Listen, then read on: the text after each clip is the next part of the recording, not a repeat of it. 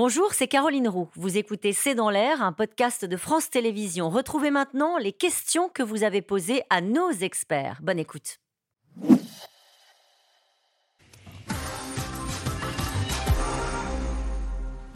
Une question de Baptiste dans les Bouches du Rhône. Comment la politique du en même temps de Macron est-elle perçue à l'étranger? Euh, ça dépend de quelle partie de l'Europe vous vous situez.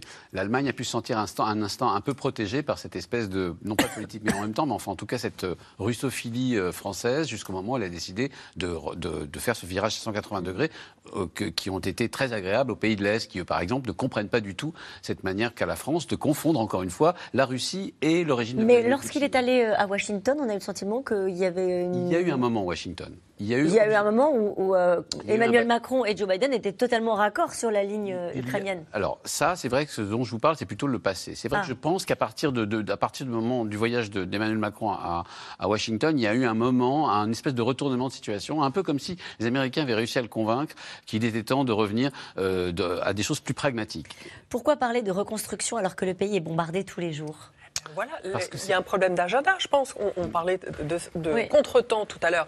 On continue à anticiper sur la paix alors qu'on est encore dans un moment de guerre, encore une fois une guerre d'agression, et on veut anticiper sur un futur et, et peut-être un peu préempter ce que sera le rôle de la France dans ce futur. Et on est quand même dans une logique, encore une fois, de concurrence avec les Américains pour déterminer quelle sera la politique étrangère de l'Europe, y compris la politique de défense.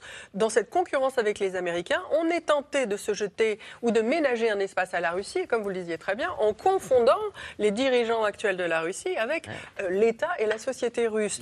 En plus de ça, on n'est quand même pas très à l'aise avec Scholz en ce moment, donc on se pousse du coude les uns et les autres et ça donne un discours un petit peu... Euh... Répondre plus directement à la question de, la reconstruction. Mais il faut reconstruire parce qu'en fait, c'est comme ça qu'on résiste au bombardement stratégique. C'est-à-dire, on passe son temps à réparer. Le moment où vous avez perdu face au bombardement, c'est quand vous renoncez à réparer et que ce qui est détruit est détruit pour de bon et que le système ne fonctionne plus. La façon de résister, c'est pas simplement avec des systèmes de défense antiaérien, c'est de reconstruire, de réparer, de relancer le système, de refaire fonctionner, de remettre le courant. Et ce qui fait qu'à chaque fois, vous vous relevez et que tout est à refaire. Et puis, il s'agit aussi, pardonnez-moi, mais d'éviter euh, un exode supplémentaire euh, d'Ukrainiens.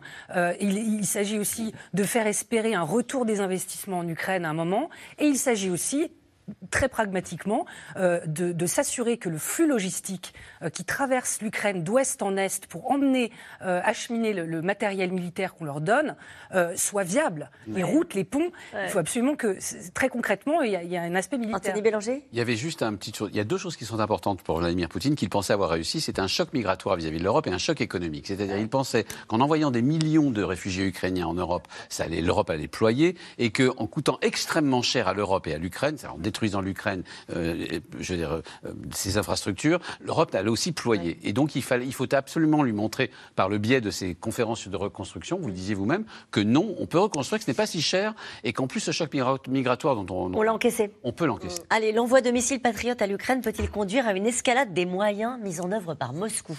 Peut-être avec vous, Daphné Benoît. Écoutez, on verra bien euh, déjà euh, quand est-ce qu'ils sont livrés. Euh, ça appellera J'imagine une, une, réaction au moins symbolique de Moscou, mais en réalité, euh, cette histoire de euh, risque de co-belligérance, qui d'ailleurs pas un terme juridique euh, correct, mais d'implication de, de, euh, d'armement militaire occidental, etc. Pour l'instant, Moscou n'y a pas répondu de façon mm. extrêmement importante. Donc, donc cela dépendra de la façon dont sont employés ces patriotes, une fois encore. Je voudrais juste souligner que nos téléspectateurs aient bien en tête le fait que là, l'Ukraine a attaqué il y a une semaine le territoire russe en profondeur si ça, c'est pas une ligne rouge, et pour deux fois. Sauf qu'on disait que c'était pas l'Ukraine. Euh, enfin, bon, non, mais euh, vous l'avez dit tout à l'heure, on ne sait pas encore d'où sont partis. Ils ne l'ont jamais revendiqué voilà. de manière claire et ils n'ont aucun intérêt à le faire. Voilà. Ils ne l'ont jamais des bases, nié. Des bases aériennes russes qui ont été attaquées jusqu'à oui, 200 voilà, km à l'est de Moscou, ce qui signifie qu'en, et, le, et, que je sache, la Russie n'a pas qui considérait que c'était une ligne rouge évidente, n'a mmh. pas réagi. Bon, mais à l'inverse, le pont de Kerch euh, a, a, suscité quand même une, une vague sacrée réaction très, forte de. Allez, Poutine entend-il réussir grâce aux frappes sur les infrastructures énergétiques de l'Ukraine, là où ses forces armées ont échoué Pierre Arroche bah, C'est sûr on l'a dit souvent, la guerre de haute intensité, c'est pas simplement une guerre tactique sur le terrain, c'est une guerre de tout ce qu'il y a derrière. C'est une guerre totale, c'est une guerre de la production, c'est une guerre de la capacité économique, c'est une guerre des moyens matériels. Donc il faut faire tourner le pays.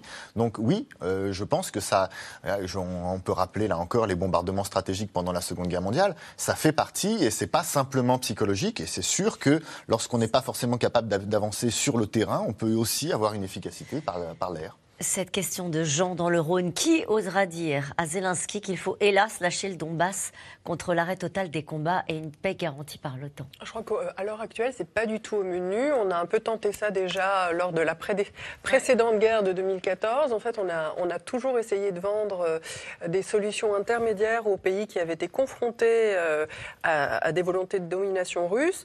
Euh, on a été très conciliant avec, avec cette volonté. Je pense qu'à l'heure actuelle... Il ne faut rien céder à Vladimir Poutine. Bah, Zelensky n'est pas en capacité de l'imposer à sa population. On risquerait, si on voulait être très cynique, en faisant ça, on risquerait de voir apparaître plusieurs interlocuteurs en Ukraine qui revendiqueraient des lignes politiques différentes et on ne saurait plus avec qui négocier. Y compris quand il, s'agira de la Crimée Ou est-ce que ça, c'est un sujet Y compris quand il s'agira de la Crimée, mais il sera temps, la Crimée, je le pense vraiment, il sera temps à ce moment-là d'envisager le contexte total, l'état des forces militaires russes, l'état des défaites subies. Et la Crimée ne sera pas nécessairement à reprendre militairement, mais plutôt dans un round de négociation. Là, on pourrait avoir des garanties amenées par une force internationale sans casque mm. bleu russe.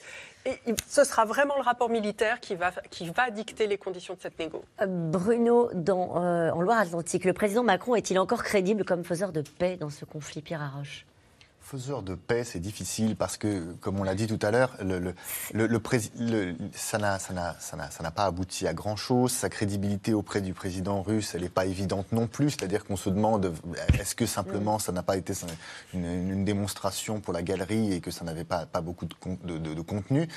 Je pense c'est ce que je voulais dire mm. tout à l'heure, que c'est même pas le rôle, c'est, pas là où on a la valeur, une vraie valeur ajoutée, pour le, pour le dire en ces termes. C'est-à-dire que là où la France peut, peut vraiment jouer un rôle, c'est pas en étant l'espèce de puissance intermédiaire. Cette notion de puissance d'équilibre, je la trouve, je la mm. trouve problématique. La, la, France n'est pas, la France n'est pas un intermédiaire, la France n'est pas un pays neutre. La France est un pays européen. La guerre s'arrêtera-t-elle S'arrêterait-elle si Poutine était destitué? Anthony Bélanger, c'est ah, terminé Je pense que oui. Oui. je pense que oui. Je pense que là, en tout cas, elle s'arrêtera s'il la perd. Enfin, je veux dire, il tombera s'il la perd. Merci à vous tous.